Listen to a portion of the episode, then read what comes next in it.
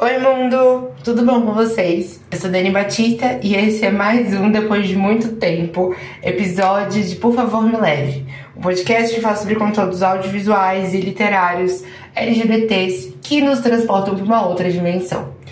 Hoje estou de volta, depois de muito tempo, para dizer que Oi, mundo, tudo bom? Consegui um job e aí estava ocupadíssima para poder conseguir arrumar minha vida aqui em São Paulo estou conseguindo, tá dando tudo certo. E aí hoje eu pensei, vou parar para mandar uma indicação para vocês, que eu acabei encontrando um mangá na Liberdade e aí eu falei, vou indicar esse mangá hoje. Acabei de terminar de ler ele e tô me arrumando para um rolezinho de drags internacionais e nacionais de Drag Race e Caravana das Drags, que eu já indiquei tudo isso aqui e é, em outros episódios. E aí, como eu tô me arrumando, tô felizona, aí pensei, vou gravar mais um episódio para o podcast, porque aqui é um espaço maravilhoso pra gente se divertir, arranjar umas indicações para poder passar o tempo quando a gente tá sem fazer nada. E é isso, vamos lá. Hoje eu trago para vocês a história Nossas Cores. É um mangá como comentei, que eu encontrei lá na Liberdade. Eu tava fazendo uma pequena pesquisa e o autor, o Gengoro Tagami, ele também é autor de uma outra história que eu já indiquei aqui, que chama O Marido do Meu Irmão.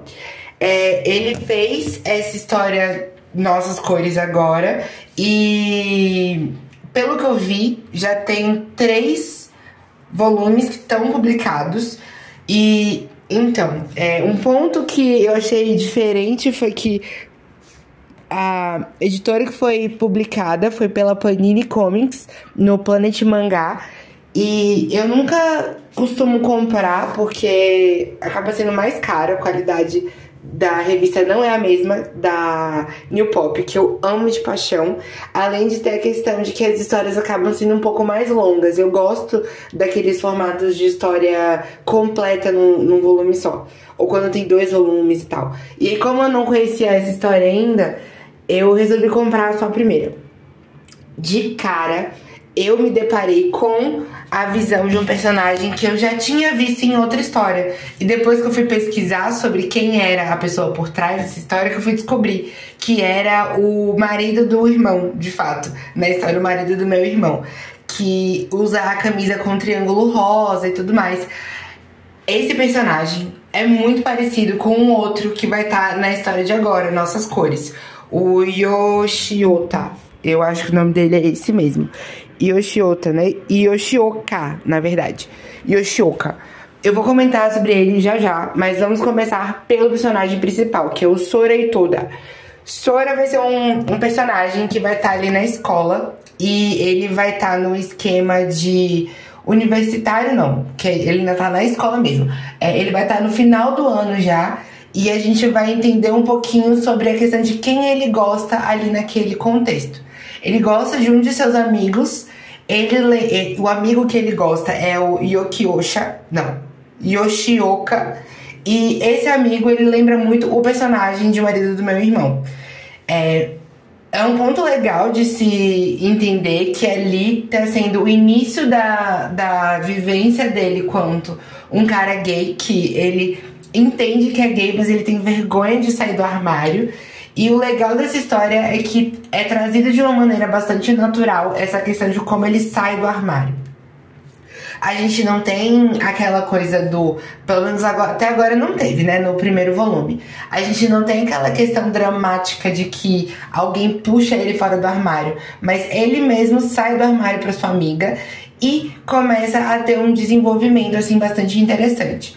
A amiga dele, que é a Nau, ela é uma companheira de clube e os dois de clube de artes. Ele trabalha, trabalha não, né? Ele, ele participa desse clube de artes e eles são amigos desde o jardim de infância. O Itoda, que é como ele normalmente prefere ser chamado pelo seu sobrenome, ele é uma pessoa bastante reservada que não gosta muito de falar sobre essas questões de sua sexualidade e tal. Muito porque na escola ele teve a situação de que acharam que a Nau era sua namorada. E aí ele não queria que isso continuasse porque depois a gente entende que ele não queria que isso acontecesse devido ao fato dele ser gay e não, e não sentir esse, esse, esse afeto por ela. E ter o medo de que as pessoas entendessem de forma errada, muito por conta dela, mas também muito por conta dele mesmo. Porque um ponto que a gente acaba vendo com o passar da história é que ele gostaria de ser lido mais como uma pessoa gay, não ter essa, essa situação de, de ser confundido, se é que vocês me entendem.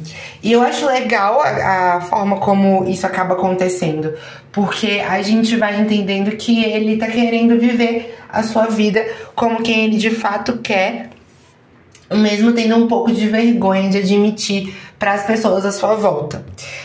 Eu achei legal a maneira como a gente vai vendo esse desenvolvimento que não é forçado e a gente vai entendendo que ele tá querendo ter a sua, a sua experiência de existência de fato como um homem gay ali no seu contexto.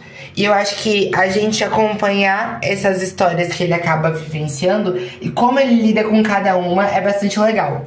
A gente vê quando os caras, por exemplo, estão meio personificando não, mas tipo, tratando que nem objeto as mulheres e dizendo qual é a mais gostosa de cada girl group e coisas do tipo. Ele não curte muito esse tipo de, de rolê porque ele prefere homens e aí ele queria que na situação dele ele pudesse conversar dessa forma, mas com as pessoas que ele de fato se sente atraído. E aí ele cria mecanismos de tipo pessoas com quem ele já tem em mente que poderia falar se alguém perguntasse, porque isso acaba sendo algo bastante comum no seu decorrer de história de vivência. O amigo dele, que ele é afim, o Yoshioka, ele não gosta muito desse tipo de situação de conversa e ele também acaba vendo algumas questões de pessoas que acabam passando por algum algum rolê assim de fazem zoeira com a cara ou bullying e o Yoshioka ele não gosta muito. O Yoshioka parece ser uma pessoa bastante sensível no sentido de ter o senso de cuidado quanto ao Sora, mas ele não não vê esse afeto ainda porque ele fica o o Sora, né? Ele não vê um afeto porque ele tem vergonha de falar sobre isso com as pessoas à sua volta. E aí um ponto que a gente acaba vendo é que um dia ele tá deitado pensando muito sobre essa situação e essa vivência que ele tá experimentando de querer se relacionar com um amigo da escola, mas não poder. E aí ele tá numa situação bem complicada de como que ele vai se sair disso, mas como que ele vai continuar vivenciando a sua vida. E aí ele acaba tendo uma grande surpresa o Sora, ele vai ter a surpresa do do ser humano que vai aparecer ali do lado dele e vai falar que gosta dele há muito tempo. Só que ele não sabe se esse ser humano é uma criação da sua cabeça, é um ser humano de verdade. O que que tá acontecendo? Ele, é bem aquele meme da da Sônia Abrão. O que que tá acontecendo? Porque ele não consegue identificar quem é aquele ser humano que fala com ele, que tá gostando dele há muito tempo. Até que ele vai dar uma volta e descobre um café. Ele entra nesse café e vê que a pessoa que trabalha no café é a mesma que disse para ele que gostava dele. É um cara bem mais velho e ele acaba entendendo depois que esse cara bem mais velho se declarou para ele porque era uma coisa que ele queria fazer há muito tempo.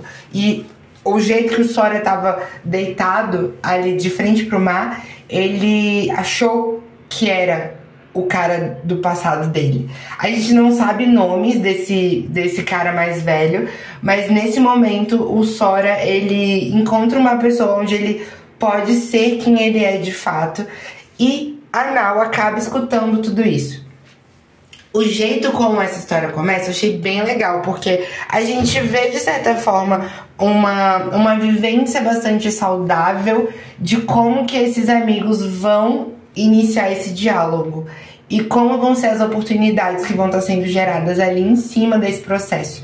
Eu acho que essa história foi interessante porque é uma vivência que a gente normalmente vê, mas que hoje, quanto mais a gente puder ter, a gente vai ficar mais feliz ainda. E eu acho que é uma história que não tem tanto na Planet Mangá. E eu, eu acho que sempre pode estar sendo inseridas histórias que vão ter esse contexto de. Não é yaoi, porque não teve nada mais 18, mas um shoujo. E aí, no caso, uma história. Piece of life, digamos assim, com dois caras. E que dois caras que vão estar ali sendo protagonistas dessa história e que são gays. Eu acho que quando a gente vê essas vivências acontecendo, acaba sendo bastante legal, porque a gente a gente tem essa possibilidade de entender de que maneira a gente vai a gente vai lidar com o fato de sermos LGBTs e como que a gente vai conseguir sair de armários no nosso entorno. Porque é uma maneira de a gente entender outras histórias e também a gente se sentir vistes nesse contexto. Porque tem muita gente LGBT que tá aí e que não sabe de que maneira passar essa informação à frente. E eu acho que essas histórias acabam ajudando um pouco de como que a gente pode dialogar sobre o assunto e que isso é muito legal. E eu acho que essa história é massa de ser vista depois que você já leu alguma outra de mesmo autor, porque a do outro autor também tem pontos muito legais, como a questão de, mater de paternidade e a paternidade do ponto de vista do cara hétero e como que ele vai receber uma pessoa LGBT na sua família. E eu acho que são coisas assim que são um pouco fora do, do meio para poder ser, serem abordadas. Nessa história, a gente vai ter uma pessoa mais velha falando sobre sua vivência de como foi viver quanto uma pessoa LGBT, no caso dele, um cara gay, e como que isso acontece na sua vivência, né? Eu acho que isso é um ponto interessante porque quando a gente vai conversar sobre pessoas maduras, a gente não tem ainda muito o que ser abordado, por exemplo, em audiovisual.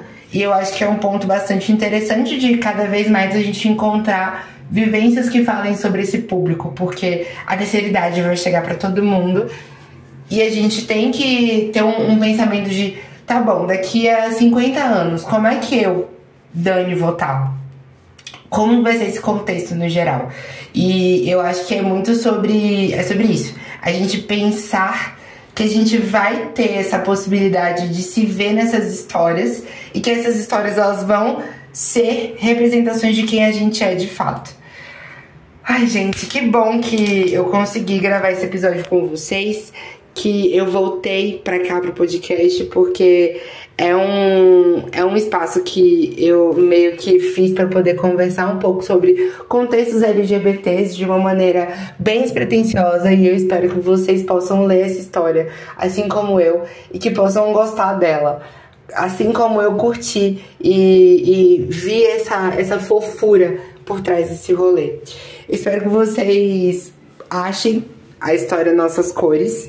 Eu já deixei aí pra vocês que é da Panini Comics e ela foi ela foi posta aí para o mercado pela Planet Mangá e se joguem, deixem a opinião de vocês aqui nos comentários do Spotify ou da plataforma de streaming que vocês escutarem.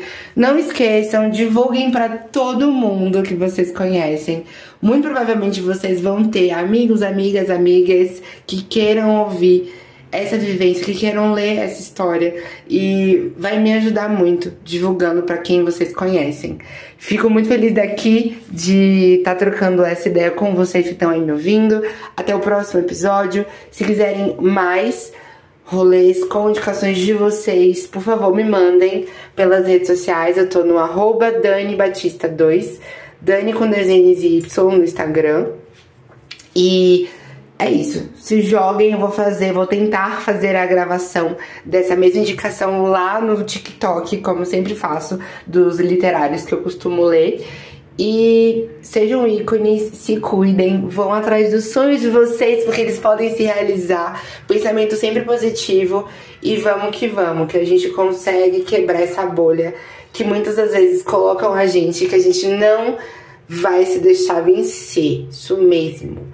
E aí é isso. Se joguem, divulguem com geral que vocês conhecem, que podem curtir esse podcast. Vai ajudar muito a pessoinha daqui, vulgo eu. E adoro vocês. Um abraço apertado, um beijo. Até o próximo episódio. Tchau!